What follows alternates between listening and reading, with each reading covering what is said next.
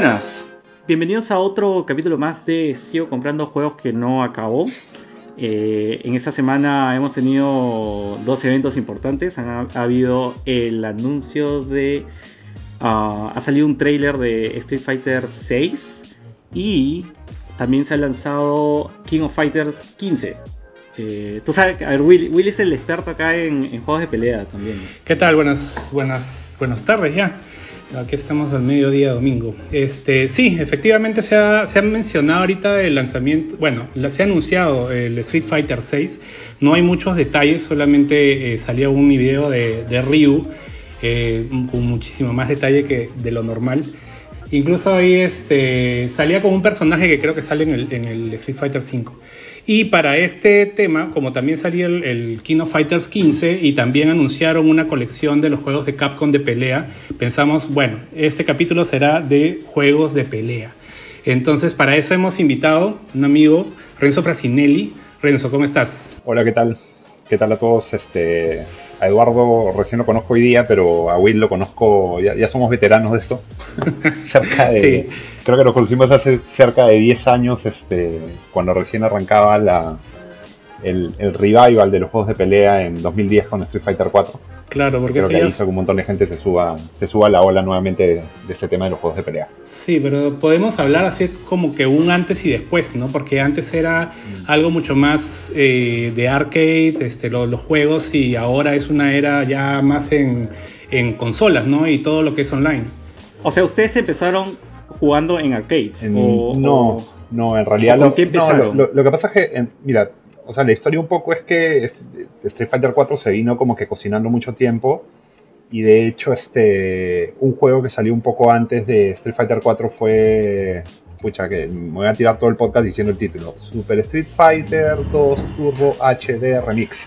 ¿ya? Ah, Nombres. Claro. Sí, sí, sí. lo sacaron un poco antes y fue como que el plato de entrada para esto, ¿no? Este, para, para el revival de los juegos de pelea. Ese juego fue en 2D y, le hicieron, este, o sea, los gráficos los mejoraron, los redibujaron, este, para que se vean mejor, pero fue como lo- lo- la puerta de entrada para de nuevo revivir todo esto porque los juegos de pelea venían en capa caída desde el año 2000, 2002 que el mercado se saturó, pues porque habían demasiados juegos de pelea Es que, claro, todos los años salía otro King of Fighter.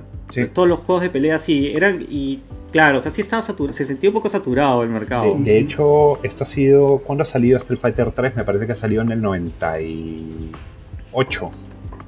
Me parece. 98, 97.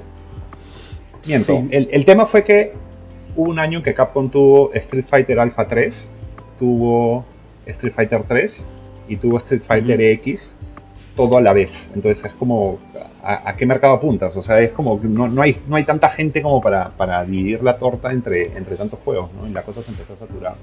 Y lo otro también es que el atractivo que tenía el arcade era de que no, o sea, lo que tú tenías en tu casa, la consola, no podía alcanzar la fidelidad y gráficos y capacidades que tenía el arcade, pero empezaron a salir consolas cada vez más poderosas, tipo el Dreamcast, por Ujú. ejemplo, y después Xbox y Play 2 y ya para que voy a ir a tirar la ficha o la plata a un arcade, este, si lo tengo en mi casa, ¿no? Yo tengo una Pero- respuesta de por qué irías, pero Pero la las versiones que obviamente siempre lo que era arcade era muchísimo más poderoso que las, las consolas de casa, ¿no? Porque, por ejemplo, el, el- uno de los juegos que salió, recuerdo, el este, Street Fighter vs. X-Men, eh, me acuerdo que los, para Dreamcast sí estaba completo, pero cuando salió la versión de PlayStation 1 no podías jugar de dos personajes este, contra dos personajes, tenía que ser uno contra uno. No. Entonces much- hubieron muchas quejas de esa versión porque no, no alcanzaba la misma calidad que, que la, que la versión de arcade. Sí, ¿no? el, el- el problema que tuvo es, ese juego salió en Saturn,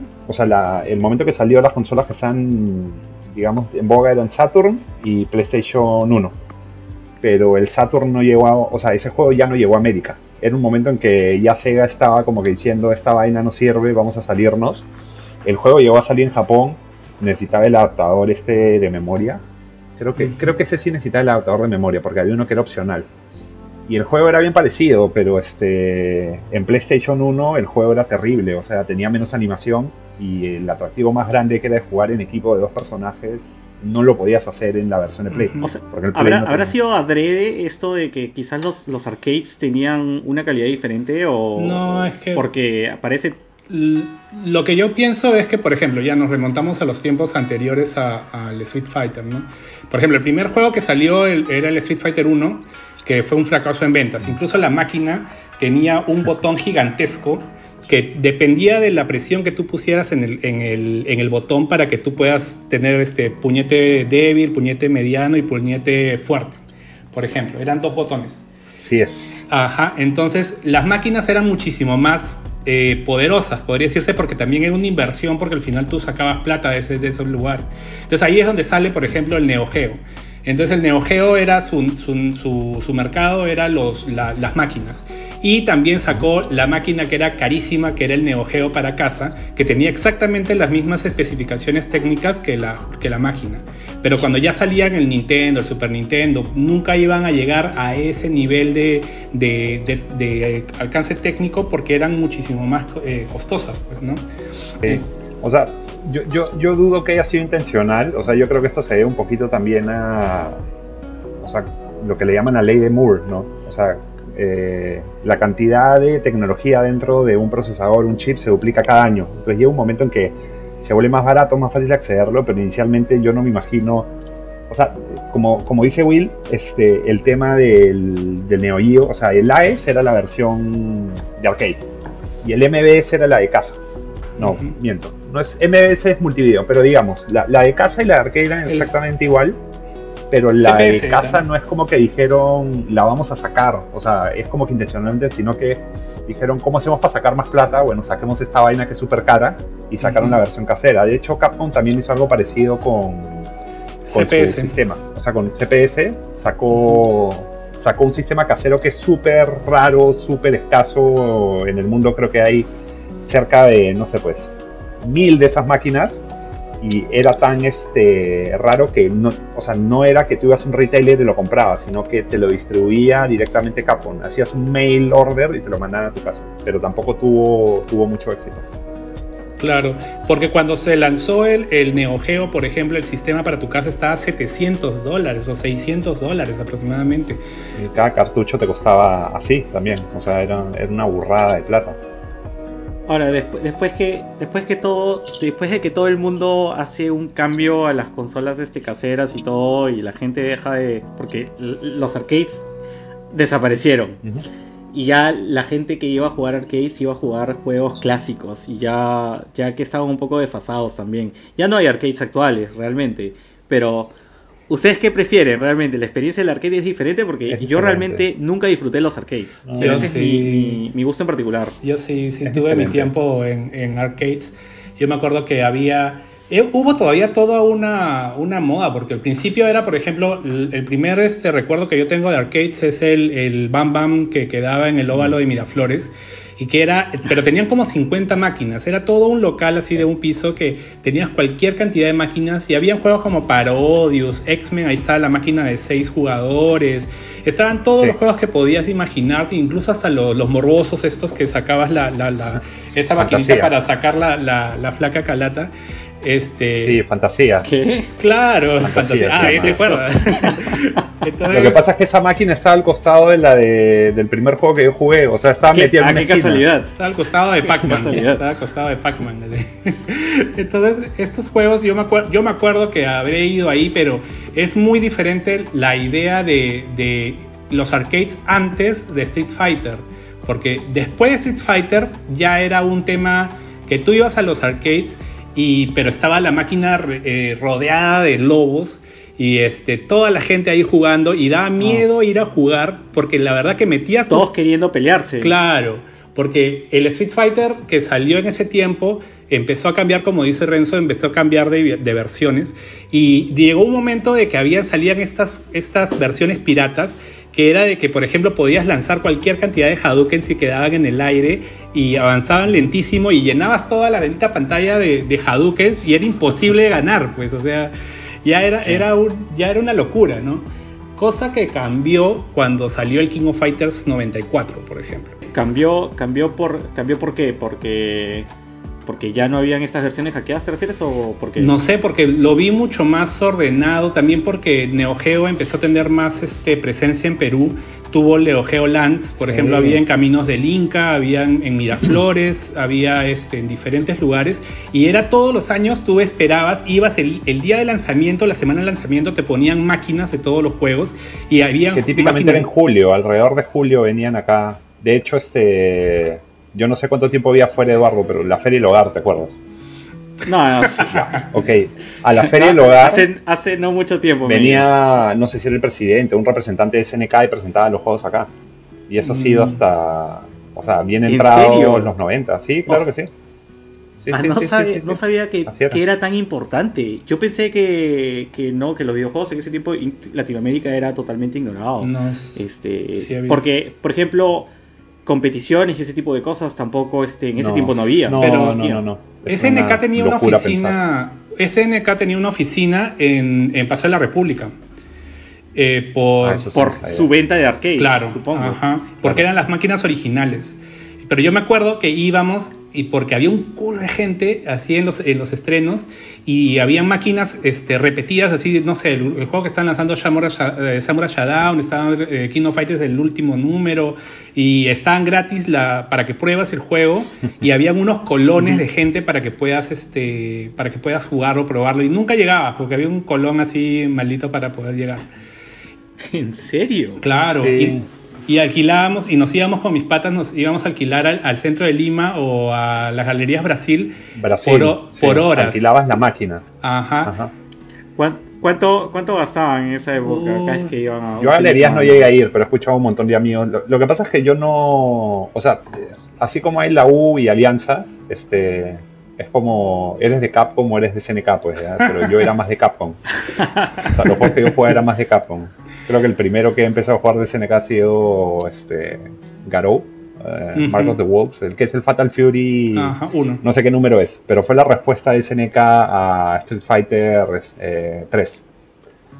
Que es el último, para mí es el, el, mejor juego que tiene SNK, o sea, el que más me ha gustado a mí. Decir el mejor es, me van a caer ese es el juego, el juego con el que te, más te has afanado. Eh, o sea, de SNK, ese o el último Samurai Shodown que sacaron en el... ¿Cuándo ha sido esto? ¿2018 2019? ¿Cuándo ha sido que he viajado? Creo que ha sido 2019. El último mm. Samurai que han sacado, que es muy bueno. Este, de hecho, el dato curioso de eso es que cuando sacan este juego, la gente joven empieza a decir, este es un juego de boomers, de viejos. y cuando viajé a Leo y todo, fue, eh, ha sido el único juego en mi vida en el que he salido de mi bracket, o sea, de mi, de mi pool, a la siguiente fase. Y el top 8 del juego, claro, tenía gente que era súper buena. O sea, creo que Infiltration creo que llegó a la final. Este, Infiltration es este jugador que es una, un prodigio. Juega Street Fighter, este, mayoritariamente, pero llegó a la final, pero también estaba Alex Valle, que Alex Valle es una leyenda, o sea, es un pata que ya está casado, con hija, su hija nació el año pasado, o sea, tendrá sus 45 años y el pata en ese juego que es como que súper, súper old school, llegó, llegó a la final, porque es un juego, este, de dos golpes te pueden matar. Así de, así brutales, pero así siempre ha sido Samurai Shodown, entonces este... Es, es, es uno de los más entretenidos, pero lamentablemente tiene el peor online que he jugado en mi vida. Es pésimo, es, es no sabes. ¿Es está o sea, lo dejé jugar por Play 4. Porque renegaba. Está en Play 4, está en Xbox, está en Switch, está en el Epic eh, Store, está en todo. Y tú pensarías que, que, también como que ese tipo de cosas ya, ya deberían haber arreglado porque, por ejemplo, cuando salió el Street Fighter 4 eh, tenía un terrible tema de, también de online. Cuando sacaron King of Fighters 12 también fue un fracaso total. terrible. Este, lo que pasa es que también eh, SNK sufrió muchos años porque lo, este, llegó la bancarrota, este, lo vendieron a Playmore, eh, lo vendieron a esta, a esta marca de que hacían pachincos. Y ahí la gente se ofendió porque hacían este, estas máquinas de pachingo que son prácticamente este, slats, estas máquinas de como, monedas. Como, si fuesen tragamonedas. Ajá, como tragamonedas con historias. Y, y, y, o sea, estaba en la quiebra y compran esta, esta máquina de pachinko, esa fábrica de pachinko, compran la, la, marca y para poder hacer juegos de, de King of Fighters, de, de, cómo se llama Fatal Fury y ese tipo de marcas para poder eh, incentivar su, sus marcas, ¿no? su, tipo de, juegos. Pero este, felizmente después empezaron a sacar, ¿no? Y la primera versión para, para la nueva era, podría decirse, de, para juegos online, fue el, el King of Fighters 12, que fue un fracaso porque eh, se mandaron con todo un proceso recontra manual de, de, dibujar los sprites. Era hermoso, el juego era hermoso los sprites, pero por ejemplo obviaron como cuatro personajes así que deberían haber estado, ¿no? Mai Shiranui, este, no estaba este, Kei, eh, eh, no estaba King ni estaba Yuri, creo. Y eso fue una de, la, de, de, lo que los, los, fans estaban exigiendo, ¿no? Que, que cómo era posible que personajes tan icónicos se quitaran, ¿no? Que el, problema de King of Fighters es que el roster también es muy extenso. Y, y, también es que tienes que añadir personajes nuevos cada, cada vez que lanzas una. O sea, tienes que añadir una historia también, ¿no? Entonces tienes que añadir personajes nuevos. No puedes repetir solamente los personajes, los personajes de siempre. Pero es que tienen tantos personajes eh, queridos en King of Fighters porque son demasiados. Pero era un pecado que Imagínate la cantidad de chamba que es. Tener un pecado que no ponga Mai, por ejemplo. Pero es, es, lo, es, lo, que pasó un poco también ah, con el primer Street Fighter 3, ¿no? Después de haber sacado cuántas revisiones, Street Fighter 2, Champion, Super, Super Turbo, después de 4 sacaron Street Fighter 3 y el primer juego, los dos únicos personajes que eran antiguos, o sea, que regresaban, eran Ryu y Ken, me parece, porque después Dudley nuevo, este, eh, 12 es nuevo, eh, todos eran nuevos, o sea, todos eran nuevos. Claro, y, es que también en el juego metieron a Kuma, sí, metieron algunos más, pero, pero le fue mal, pues. O sea, siempre tienes que apelar a la nostalgia, si no estás fregado. Sí. Por hacer algo demasiado innovador. Sí, ese es, ese, es, el gran problema, sí. Este, pero es que es que es, un montón, es un montón de inversión, este, pero al final la gente, es que el, el problema está con Street Fighter la gente que te compra Street Fighter realmente es la gente que te ha jugado Street Fighter desde Super Nintendo. No es, no es tanto la gente, la gente nueva. Los, los jóvenes realmente yo creo que no les importa Street Fighter.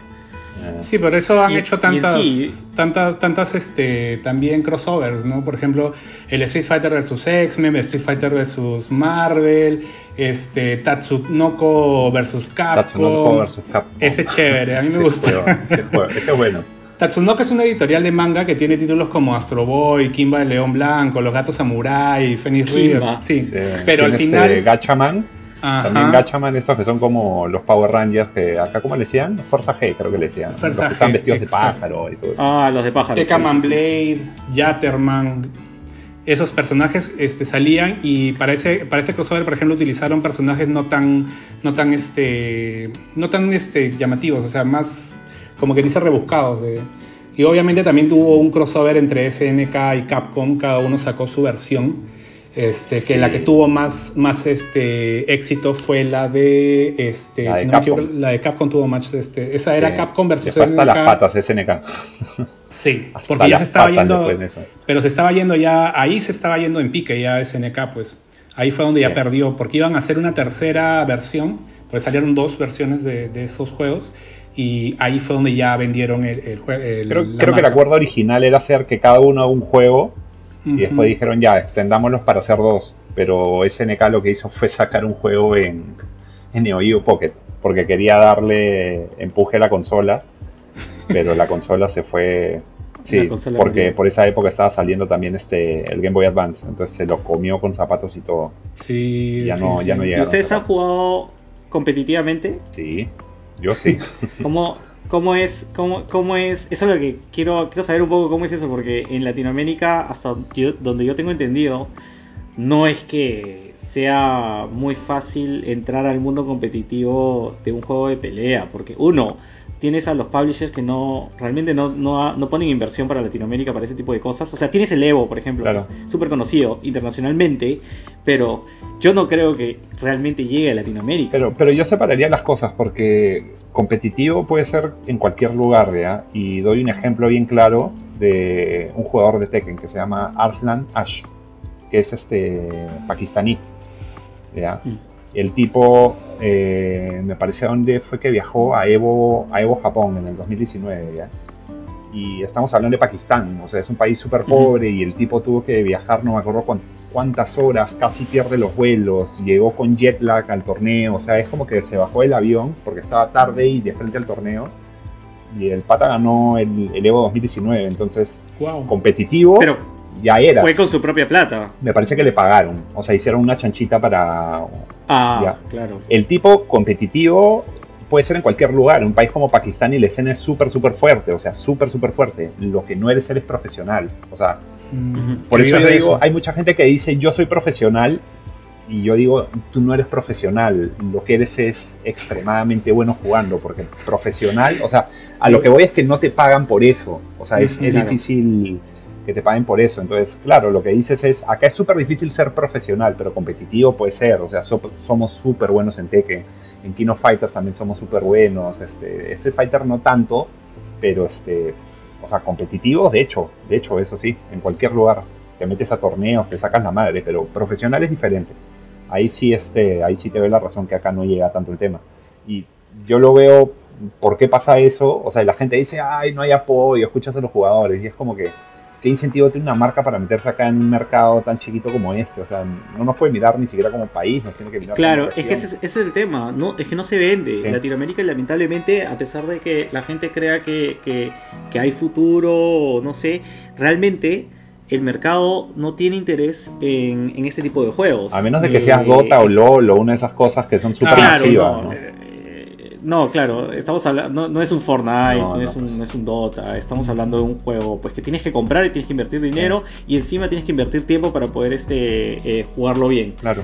Y, y no, no todo, no todo el mundo tiene el dinero para poder eso, para poder hacer eso, y este, y la marca pues obviamente no le interesa porque al final lo que Pero quiere es que haya ventas físicas, plata, unidades, sí. unidades vendiéndose. O sea, claro. si yo quisiera, Y no hay. si yo quisiera participar en el Evo 2022, no sé, o sea, yo tendría que pagarme el to- obviamente todo, pero yo puedo entrar, por ejemplo, así un desconocido totalmente. Es open. Sí, es open. No, no, hay, no, hay, no hay calificación ni nada parecido. O sea, tú vas, te inscribes. Por eso es que, o sea, al, al- a ver, hay circuito competitivo de hasta Tetris, ya, y no estoy, no estoy Jorge. bromeando. O sea, hay gente que juega Tetris este, de manera súper Tengo, competitiva. conozco a alguien que sé que jugaría profesionalmente Tetris. Y, y el tema es que hay torneos que son cerrados, abiertos, pero lo que generalmente la gente que está metida en juegos de pelea dice que es diferente es que la mayoría de torneos o los eventos son abiertos, entonces este es como que te puede estar codeando pues con el mejor del mundo, te va a matar, te va a sacar la madre, pero llegaste y jugaste, ¿no? Este, y el Evo generalmente este, tiene ese espíritu y todos los eventos que hay, el Evo es el más, el más conocido, pero hay un montón que son bien emblemáticos, ¿no? Está Combo Breaker, está CEO, que es típicamente en Orlando, este, Frosty Faustins, hay un montón de eventos y cada uno tiene como su ¿Ha- ¿Has propio ido alguna chiste. vez a uno de estos torneos afuera? Ha ido como 10 veces a los torneos, o sea, he ido Ah. Evo 2013, Evo 2014, Pero con la tuya, Evo- o sea, con tu Ah, plata. sí, ¿A dónde? claro. Estados Unidos. Sí, al 2013, al 2014, al 2016. El 2017 me fui a CEO, que era en, en, este, en Orlando. Eh, después volví a ir al Evo, después me fui al Evo Japón. O sea, he ido un montón de veces. Ah, la Sí. miércoles. Y yo que pensaba que, te, que como jugador profesional te calificaba porque tenías tu stick. Tu... No, pero, o sea, hay gente que juega bien nada más, pues, ¿no? Este, hay gente que tiene stick y puede ser mancazo, pero le gusta jugar con stick, pues, o sea, yo, yo no me Mm. considero que soy tan bueno, o sea, lo, lo que pasa es que también empiezas a dar prioridades a otras cosas, porque como tú dices, Eduardo, te quita un montón de tiempo esto, ¿ya?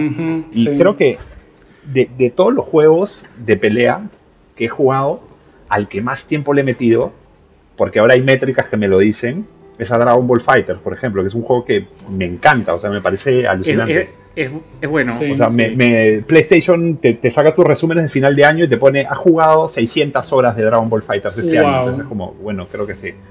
Pero no, este, este, perdón, este Fighter Z no es un juego que cueste tanto tiempo, pues este em, eh, en- entender las mecánicas. Es simplemente es reaccionar súper rápido. Pero- lo que te dicen es easy to play o easy to pick up, difficult to master. O sea, porque Exacto. claro, puedes presionar cuadrado, cuadrado, cuadrado y se acabó, pero después Claro. empiezas a meterte en... O sea, lo que pasa es que la, la magia de estos juegos que son por equipos, ¿ya? Es que... O sea, el juego es más que la suma de las partes, ¿ya? No es que elijo Claro. tres personajes y ya, sino que tienes que empezar a pensar un poco en sinergia, cómo combina este con este, este cuál pongo primero, cuál pongo al final. Y sobre eso tienes interacciones, o sea, no es como, no es como KOF, este, en que la interacción que tú tienes con el personaje es uno a la vez, sino que como tienes el tema de los assists, que puede salir un personaje a hacer algo mientras tú estás controlando a otro, entonces hay una variable más que es qué assist elijo para este personaje. Es un poco lo que tiene Marvel también, ¿no? Entonces, el juego se mantiene entretenido por un montón de tiempo por eso. O sea, no sé cuántas millones de combinaciones de equipos hay, ¿no? Ponte a pensar que son cerca de, no sé, no sé en cuántos los dejé, creo que son casi 30 personajes, equipos de 3, y cada uno con tres así diferentes, entonces tienes para divertirte, pero hasta que te mueras. Y fuera, fuera de eso, es que también es que por una parte tienes que hacer el desarrollo de un juego que la jugabilidad sea buena, como mm. lo acabas de decir, pero también pero también la calidad de gráficos, que fue lo que me ah, impresionó de Fighter Z, es alucinante. o sea, yo nunca había visto un juego con un juego de anime que realmente parezca que estuviese viendo este eh, el anime en sí. Es que no has visto Guilty Gear entonces. ah, sí. No, sí lo he visto, pero no tiene no no tiene esa no, yo creo que ¿sabes qué creo que pasa? ¿Sabes qué creo que pasa que con, o sea, con Guilty Gear no tienes para dónde comparar, o sea, es impresionante, pero oh, es impresionante. En esto es como es impresionante y es igualito al, al anime. bueno, además porque lo hace Bandai, Bandai, ¿no? Bandai Namco Pero lo hizo Ark. muchos de los juegos de Bandai son una porquería. Pero, por ejemplo, el de Naruto, por ejemplo, cuando yo lo jugué por primera vez en el PlayStation 3. Connect. Claro, Connect. Este, la, la, verdad que a mí me maravilló increíblemente porque yo siempre estuve buscando un juego chévere de Naruto y este era increíblemente... Eh, Ninja Storm, ¿no? Sí, el Ninja Storm. Ahí empezó porque ahora hay como seis juegos, bueno, también que la historia da para seis o diez juegos, pero igualito ahorita, por ejemplo, también hay otros juegos de, de culto, ¿no? Por ejemplo, ya, ya mencionaste, este, por ejemplo ese que parece anime, después el Smash, por ejemplo, que también es bastante competitivo. Ah, Smash. no, Smash, Smash, Smash sería el juego que yo escogí. Yo no juego de juego de peleas este, de forma competitiva, excepto el único que sí me afanaría es, Smash. Porque sí hacíamos torneos en la chamba, este, en el trabajo anterior, hacíamos torneos este, a la hora de almuerzo. y y no, era una cosa que era una cosa muy muy chévere. Este, realmente la gente con la que yo estaba jugando estaba a un nivel en el que me superaban. Normalmente yo superaba a todos, todos los que yo conocía, pero ellos me superaban a mí. Entonces, competitivamente jugábamos bastante. Eso pasa bastante. Ahora, este, eso pasa bastante. Ahora, nunca me metía a competencias ni nada de ese tipo de cosas. ¿Sabes qué es lo que pasa? Y, yo creo que es el, o sea, un, un, gran problema de por qué estos juegos no tienen más este llegada, ¿ya? Este típicamente los MOBAs o los pucha, RTS o los juegos FPS los juegas en equipo, ¿ya? E, e, es, una aproximación bastante burda, ¿ya? Pero es lo que me he puesto a pensar. Entonces, si ganas, ganaste, pues, pero si pierdes, como es un juego en equipo, ¿ya? Es muy difícil saber por qué perdiste. Entonces, siempre le puedes echar la culpa a otra persona. El equipo no perdió por ti, sino hay otro que es un manco, hay otro que no te hizo el healing, no te acompañó son juegos de equipo, ¿ya? que típicamente son los competitivos que acá tienen bastante llegada, los juegos de equipo. Pero cuando tú empiezas a jugar un juego de pelea, o sea, la culpa es tuya, o sea, es como si pierdes, es... Yo he visto gente que está parada viendo los torneos, ¿ya? y es como que tú ves que le dan ganas de jugar, pero, pero entra y es como que no porque me, o sea, me da miedo, me van a matar, pero no importa, no, o sea, me, da miedo y hay mucha gente que tiene ese miedo de entrar a, competir, o sea, es, es, es bien... difícil. A, mí, a mí me pasó una vez que yo me metí a un torneo cualquiera en un más gamer, en, en un festival, un más gamer para la gente este, la gente que no sea de Perú, es un festival de videojuegos que solían hacer cada año antes de, la pandemia. Y este y me metí porque vi el anuncio de, este, de torneo de Smash, me metí a jugar. Eh, me sacaron la mierda, pero pero la razón la razón de por qué me sacaron la mierda es porque me dieron un control, o sea, yo no estaba preparado para ir a un torneo. metiendo No, no, no, no, de verdad, te estoy hablando, te, estoy hablando sincero. Yo siempre he jugado con el, el, pro, el pro control de este controller de de, este, de Wii U. Y entonces este me dan el de versión de GameCube, que supuestamente es la, el más pro y lo que sea, pero es que yo no estoy acostumbrado a ese simplemente. Y me, y me sacaron... Pero llevas el tuyo. No, es que... no, pero que estaba ahí de visita, pues ni sabía que iba a jugar. estaba supervisando, no estaba, no estaba, este, ah, no estaba realmente viendo eh, meterme un torneo o algo así. Y entonces, este, entonces me sacaron la mierda, ¿no? Pero no, no, sé realmente si mi nivel competitivo es alto o es realmente bajo por culpa de. o fue, fue realmente bajo por culpa del control. Y realmente nunca. lo vas a saber hasta que te pongas a competir. Claro.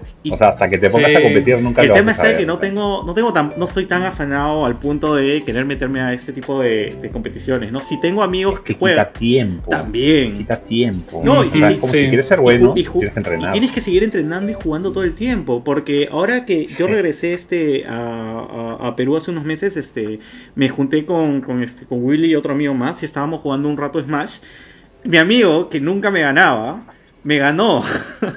y o sea, yo hace tantos años que no juego que realmente sí noté que ya no ya no estaba al nivel de antes. Este mm. Claro, y ahora con también con tantos personajes que, que le meten al Smash que son nuevos, ¿no? O sea, yo me acuerdo, este, por ejemplo, cuando me junté, me empezaba a juntar con la gente del Backyard, que es de donde conozco a Renzo. Este, en ese tiempo recién salió el Street Fighter 4, por ejemplo, era para PlayStation 3. Y era un grupo así casual de cinco personas, nada más con mi amigo Cristian, me acuerdo que me llevó a la casa de Goyo, de, también de... Entonces era su casa de Surquillo, entonces eran en una sala y éramos cinco o seis personas nomás que jugábamos, ¿no? En ese tiempo todavía ganábamos, era, quedaba tercero de todo lo que jugábamos. Entonces este, el organizador, el que ponía la casa, este, hizo un grupo de Facebook, ¿ya? El, grupo de Facebook, pero lo hace abierto. Entonces empieza a poner las fechas de los domingos que nos íbamos a reunir diciendo, chicos, este, ya el domingo nos vamos a reunir a las 9 de la mañana y este, vayan, este, de todas maneras nos juntamos. Pero como lo había hecho abierto, empezó a preguntar gente de afuera, empezó a preguntar, ya, chévere, nosotros también queremos jugar, eh, danos tu dirección. Entonces yo me acuerdo que nos mandó un mensaje diciendo, oigan, están pidiendo, gente está escribiendo desde afuera, ¿y qué hacemos? Y, varias gente, ¿no? Entre ellos estaba Renzo y estaba también tu, tu pata, este, ¿cómo se llama? Ah, Renzo era externo. Claro, entonces ah, decíamos. Ah, aguanta, ya me acordé de esa estupidez. claro, entonces, este, claro, entonces ustedes le escribieron porque tú, con tu amigo Lindley. Sí, Guillermo, este, Guillermo. Guillermo. Guillermo, Lindley. Este, y la cosa es que, que decían, oye, ¿los aceptamos, sí o no? Este, después de un background check, así digo ya, vengan. Entonces, este, y así los domingos empezó a, a crecer el grupo de, de seis que éramos a 10 a 15, a 20. Lo, que pasó en esa, en esa situación, Will, es que este, me acuerdo que me dijeron algo así como tenemos que saber si estás a la altura de este grupo para entrar, este, y me jugaron online. Creo que me jugó Goyo. Y a Goyo lo pateé horrible. o sea, mal. Sí, pero lo que pasa es que también era miedo porque meter a gente de que no conocías a tu jato, obviamente. ¿no? Sí. Y a mí me pasó la, voz Ray. No sé si te acuerdas de Ray, Teruya. Claro, Ray Teruya. Ray me pasó la voz y me dijo, oye, este grupo de gente que, que se está juntando para jugar. Y la última vez que yo me acuerdo que fui, eh, eh, que fue físico prácticamente, habían como 25 eh, personas paradas en la sala. Se, juntaban a, se, juntaban a jugar qué? Street Fighter 4.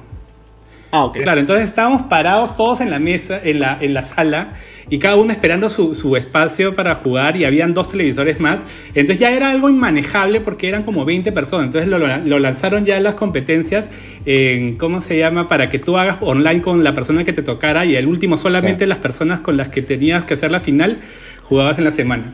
Pero ahí ya me sentía, ah. yo ya me sentía como Krillin con los, los Saiyajines peleando porque ya me superaron al toque. Ah, tu, nivel no estaba a la altura. Es que al principio sí, pero después ellos practicaban todos los días, como dice Renzo, y yo la verdad que hubo un momento que ya, ya, este, no sé, ya, ya no podía, ya no podía ya jugar tanto, pues, ¿no?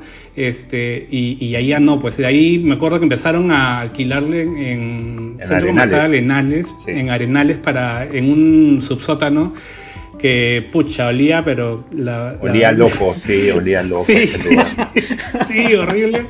Y yo me acuerdo que fui una o dos veces, pero ya, ya me sentía como que ya me habían superado, y así como Krillin ahí sentado en las bancas. ¿no? Pero después lo que se hizo fue armar como que ligas, pues, ¿no? O sea, está la liga dorada, la de cobre, la de bronce, no sé qué vaina era para que... Agruparon. O sea, pelea de mancos, pues, entonces te enfrentabas a gente que era de tu mismo nivel y se y si este pasabas, ya pues te, te ibas a la siguiente liga donde si estabas a la altura te quedabas, pues. Ah, y había, había dinero pasando de por medio, o sea, había un ganador. ah, un desodorante nomás, un desodorante ah, de premio. Sí, no, no, ese, ese debería haber sido este regalo de bienvenida. ah, sí, bienvenido. pero también han habido otros juegos, por ejemplo, este, no sé, hasta el Dissidia, que fue de PlayStation 4, que era de peleas, pero fue un fracaso total. Pero el Dissidia es, un, es un fracaso, empezó como un fracaso, terminó como un fracaso. sacaron tres de esos juegos, o sea, tres, dos en, ah. PSP y el, y el NT. No, pero es que el, el, el, de PSP, lo que pasa es que yo soy, fanático de Final Fantasy y el, el, de PSP, el 1 y el, primero y el segundo, son muy buenos. El problema está de que dijeron, bueno, la gente, las empresas están haciendo este juegos competitivos, este, nosotros tenemos que entrar al mundo competitivo, tenemos que hacer equipo. Porque si hay algo que funciona en el mundo competitivo son los equipos, como tú también, tú también has dicho. la, razón que yo creo que, existe detrás es que el equipo llama a que incluyas a tus amigos y a otro grupo de amigos para enfrentarte y así empiezas a generar una comunidad. Y entonces crearon este concepto de peleas 3 versus 3 que era un caos total y yo soy fanático de ese juego, intenté... Pero eso salió hasta en arcade, ¿cierto? Sí, salió al, primero principio, pero, pero, es bien parecido al de Gundam. al, de Gundam sí le fue bien. Gundam tenía un juego también competitivo que está en arcade que era, o sea, este, era 3D. Y sí le fue bien ese mm. juego. Pero yo creo que lo que, lo que al final este, trajo abajo ese juego es de que en, consolas solamente podías jugar de uno solo y si querías pelearte con alguien tenía que ser online aunque sea tu pata, aunque sea eh, si ah, venía estar con una persona sentada al costado no podías jugar porque necesitabas otro PlayStation para poder jugar contra esa ah. persona y a mí me parece que ese fue el error más grande que tuvieron. Claro, eso, eso nos dimos cuenta creo de una reunión que hicimos, este, una reunión con, con amigos, estaba, estaban, habían varios televisores una de las consolas estaba con Dissidia y nosotros preguntándonos si es que podíamos hacer este uno contra uno, ¿no? No se lo volvieron free to play, me parece, ¿no? Sí, lo volvieron free, to, play, pero igual ya en ese tiempo yo lo instalé, lo, lo probé y nunca estuve esperando un match por 5 minutos. Nunca, nunca pude jugar ni una sola vez. dije, bueno. Súper, súper fanático de, de, este, de Final Fantasy también y nunca toqué ese juego. O sea, creo que me bajé la demo y es como que eh, no. en dos minutos y no. Yo sí me lo compré.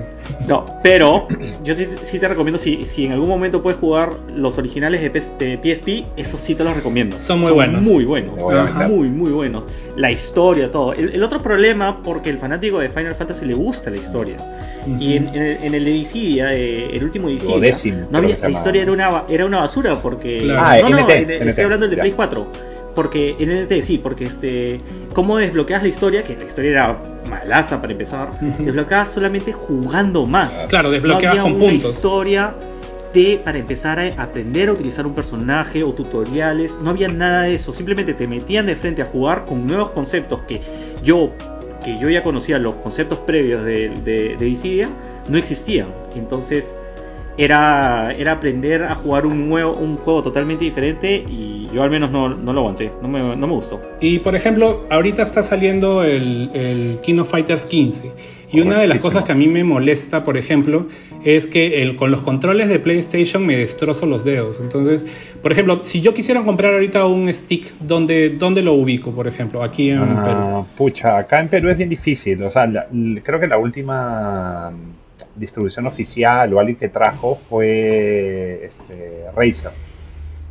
Y esto ha sido, no me acuerdo qué año. Pero debe haber, estado bien caro. Alucina que no. ¿Sabes qué es lo que pasó? Trajeron un lote gigante, no se vendieron. Y Deltron los estuvo rematando. Bueno, para los que no ven acá, Deltron es un distribuidor de suministros de cómputo, partes grande. Ya es un mayorista los estuvo rematando a 300 soles. ¡Oh! es barato. Yo fui y me compré cuatro. O sea, no para mí.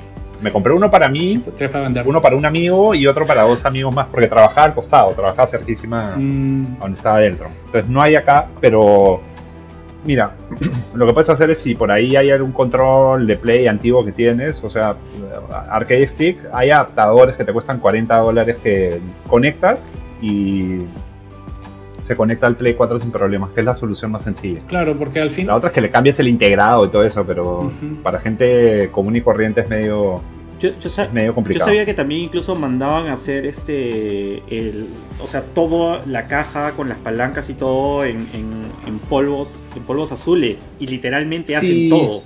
Pero debe ser Sí, caro pero, también. O sea, lo, lo que pasa yo personalmente no me gusta las partes con las que las hacen acá, Mm, ya porque Madera. los botones son muy duros o por ejemplo eh, la distribución de los botones es lineal y tus dedos no son iguales, o sea, este dedo está más arriba que este del medio, entonces este, lo hacen lineal y es súper complicado jugar y las palancas o las partes que utilizan son también de, de baja calidad. De hecho, otro de, los de los hobbies que yo tenía, que en algún momento se convirtió en negocio, es que yo era modder de controles. Porque en la época que salió Street Fighter 4, o tenías Xbox o tenías Play, Play 3, Ujú. el 360.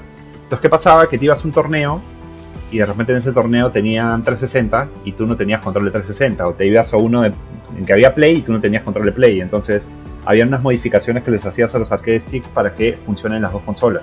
Mm. Y yo aprendí cómo hacerlas y se lo habré hecho al 80 o 90% de la gente. Entonces, de eso aprendí un montón y vendía partes y todo. Entonces, yo prefiero las partes que son los botones de calidad japoneses, los Sanwa o los Seimitsu y la- las, las palancas también, porque las que utilizan acá son, son malísimas. Sí, Malísimas, malísimas. Yo me compré, por ejemplo, eh, barato también una vez que viajé a Estados Unidos, unos pequeños, los Hori, que ahora estoy viendo que los están Sí. vendiendo en, en Saga, en Ripley, los están vendiendo como creo que ahorita son 150 soles aproximadamente. Pero Sí. el gran problema con Sí, los sí, sticks es que realmente lo que necesitas es... Yo antes yo me preguntaba, pero ¿por qué tiene que ser tanta armatoste así gigantesco? Pero es porque necesitas un peso con el cual tú puedas este, Sí. manipular bien la palanca y este para que porque por ejemplo estos son pequeños y no tienen tanto peso. Entonces eh, estás más preocupado en que te estás llevando todo el control cuando estás tratando de jugar y, y no es como un, un control grande que esté eh, centrado y que no, no necesariamente este, te- se te vaya con el peso no o sea tiene que ser ahí que esté bien anclado Y es este bastante bastante interesante De hecho, este, hay, hay otra marca que fabrica esos arcade sticks fuera de Hori o de Mad Catz, que en paz descanse, que era Canva, o que es Canva. Y tenía un arcade stick que era como, tenía una línea gigante Canva y tenía algunos que eran como que los premium y estaban los, los más baratos. Y uno de los más baratos lo que tenía era unos especies de, una especie de gancho para que tú lo puedas anclar a una mesa. Mm. y como era liviano, no tengas el problema que dice, que dice Will, porque finalmente, claro, o sea, mueves la palanca y el stick se mueve, entonces este, tienes que podías comprar uno de esos como para, como para ¿Cuántas- anclarlo a la mesa. ¿Cuántas palancas has comprado en total? A ver, eh, he tenido el Mad Catz original, el TE, el BLX, el Hori, el Mad Catz de Hello Kitty, me compré otro más. Palanca Sí, de de. Hello Kitty. Sí, sí, la sí, cosa es que funcione Sí, claro. Fino. Pero, pero ¿por qué compraste el de Hello Kitty? Porque es una edición limitada, solo creo que hay 500 en el mundo, una cosa así. Y lo compré y aparte, ¿sabes qué? Es como psicología inversa, ¿no? Te metes un torneo y en vez de amedrentar a tu oponente, no sé, Y pues dejó hacer algo de tipo... Hello este, Sí, exacto. Alguien llega con un, un arcade stick de color rosado de Hello Kitty y te, te puede llegar hasta a subestimar, ¿no? Claro, llega claro, a tener cerca uno, de, de unos 10 arcade sticks, entre los que he comprado, los que he vendido y todo. O sea, pero en un momento me empecé a deshacer de ellos porque no tenía sentido, los tenía guardados, solo utilizaba uno. Este, y ya no tenía espacio, pues, ¿no? Pero cerca de 10 he, he tenido. Una de las cosas que yo, por ejemplo, una vez que también conversaba con, con Eduardo, que, que llegó, por ejemplo, era uno de esos momentos del Evo, cuando salía eh, The, Be- The Beast is Unleashed de, de. Daigo, Ah, Daigo. de Daigo, ese, ese momento. Justin. Que, ¿tú ¿Te acuerdas, Chino? Eso lo vimos. Ese de que está... El de, el de que está bloqueando todos los, ata- el- todos los Sí, ataques el especiales Evo. Moment número 37, es el Evo 2004. Se lo vamos a poner ahí en el Instagram la, la escena, pero básicamente lo que pasa es, al pata ya le quedaba una línea de vida y estaba jugando contra Chun-Li, Ken me acuerdo, y en eso el pata le hace el especial, Chun-Li le hace el especial, pero en el Street Fighter 3 eh, in- incluyeron este movimiento en el cual tú podías este, eh, hacer el parry este, al, movimiento y, y bloquearlo, pero era la patada de Chun-Li era como 50 golpes, entonces el pata uno por uno lo hace pa, pa, pa, pa, pa, y toda la gente gritaba y empezaba así a, a, emocionarse así hacia la pata, pero ese, momento era increíble. de, hecho, o sea, para una persona que lo ve y no conoce el juego es impresionante, pero si conoces algo del juego, hay más cosas que se vuelven bien resaltantes. ¿ya? O sea, lo primero es que para hacer este movimiento del parry, tienes que presionar hacia adelante, hacia abajo, diagonal, dependiendo, pero bueno, digamos, tienes que presionar adelante cuando te va a caer un ataque. ¿ya? El primer tema es que no puedes mashear, o sea, empezar a apretar hacia adelante a ver qué cosa sale, porque el juego tiene una mecánica que tiene como una especie de cooldown. O sea, cuando tú presionas hacia adelante para hacer un parry, ya no si no sucede un parry, hay un cooldown, no puedes volver a hacerlo, ¿ya? Eso es el punto número uno. Y lo segundo es que en la situación que se ve en el video y por el especial, este, no puedes hacer parry después de que salió. O sea, no es que él vea, ah, ya, me hizo el movimiento, porque hay una pausa, ¿no? O sea, la pantalla se pone en negro, hacen zoom a chun y sale el movimiento. No puedes hacer el parry después de que salió el movimiento. El pata lo tiene que haber anticipado, tiene que haberse dado cuenta de que eso venía. Mm. Por eso tú lo ves y ves como que está caminando adelante atrás, o sea, está como que tanteándolo. Y lo que hace este Justin Wong es empezar a meter patadas al aire para camuflar el, movimiento que tienes que hacer con la palanca para que salga el movimiento, o sea, para que salga el especial. Entonces, lo ha anticipado y hace la vaina más óptima del mundo, el combo más óptimo, porque yo te digo, lo que hace el tipo, o sea, ya hacer un parry es difícil, ¿ya? Este, de hecho, ese movimiento es como que hay un ritmo para hacerlo, pero entre el cuarto y el quinto golpe hay una variación. Es toda una vaina, ¿ya? Pero lo último que hace el tipo, que ya es como un insulto, es el último golpe le hace parry saltando. ¿Para qué? Para que el combo que hace empiece con una patada saltando, extender el daño y poder matarlo. O sea, es, es, es, es una burrada todo lo que tiene que hacer. O sea, lo podría haber hecho parry parado, pero no. Saltó, hizo todo eso para, para matarlo. Wow. De hecho, es súper, súper complicado. Y Daigo decía, y yo en esa época no estaba jugando mucho Street Fighter, me metí porque bueno, ya, o sea, no, no jugaba mucho este juego, me metí porque bueno, ya. Y ahorita, por ejemplo, ¿qué, ¿cuáles son los juegos que se están jugando para, para así eh, campeonatos y esas, cosas? Eh, los que son de ahorita, por ejemplo. Los de ahorita, a ver, Street Fighter V obviamente acaba de pasar el la Capcom Cup, que no tuvo una final tradicional porque iban a hacer un evento, no me acuerdo si era en, eh, en algún tipo, una isla caribeña o algo parecido iban a hacer, pero por COVID se, se, se plantó hicieron enfrentamientos entre, entre los mejores de cada región para que se juegue online. Ese es uno. Tekken 7 también se sigue jugando, que es un juego que tiene ya.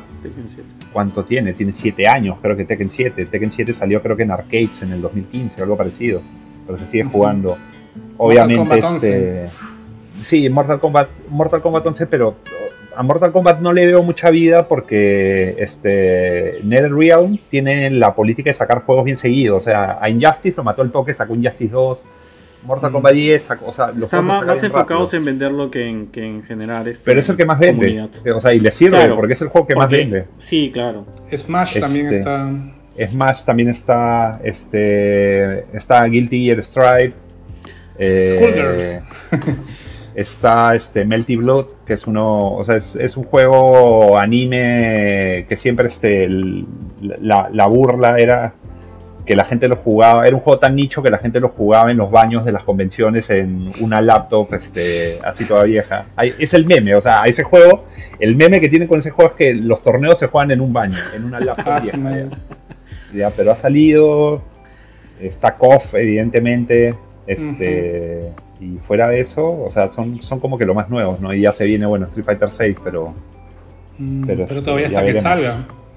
Sí. Y ya para acabar, ¿qué juego recomendaría cada uno de ustedes, este, uno de pelea a la gente que. a la gente que. No voy a decir que quiera jugar competitivo, pero. como que, quiera meterse un poco pues a jugar algo ya no tan casual, sino como que jugar un poquito más. Algo que les pueda durar en el tiempo, ¿no? Ahorita diría KOF. En este preciso momento te diría el, el 14. O, 15, o tú lo dices, el 15. Ah, ah, perdón, sí, sí, sí, acaba, acaba, de salir, sí. Sí, sí que se metan a eso. ¿Tú, Willy? Sí. O sea, Igualito, el 15, eh, que ya, ya me lo compré. o sea, mejor dicho, ya lo pedí, que ya llega la próxima semana y es otro juego más que sigo comprando juegos que no acabo. Porque siempre, esa es, la, esa es la vaina, sale algo, algo nuevo, que al final este, lamentablemente te empuja a todos los que estás jugando. ¿no?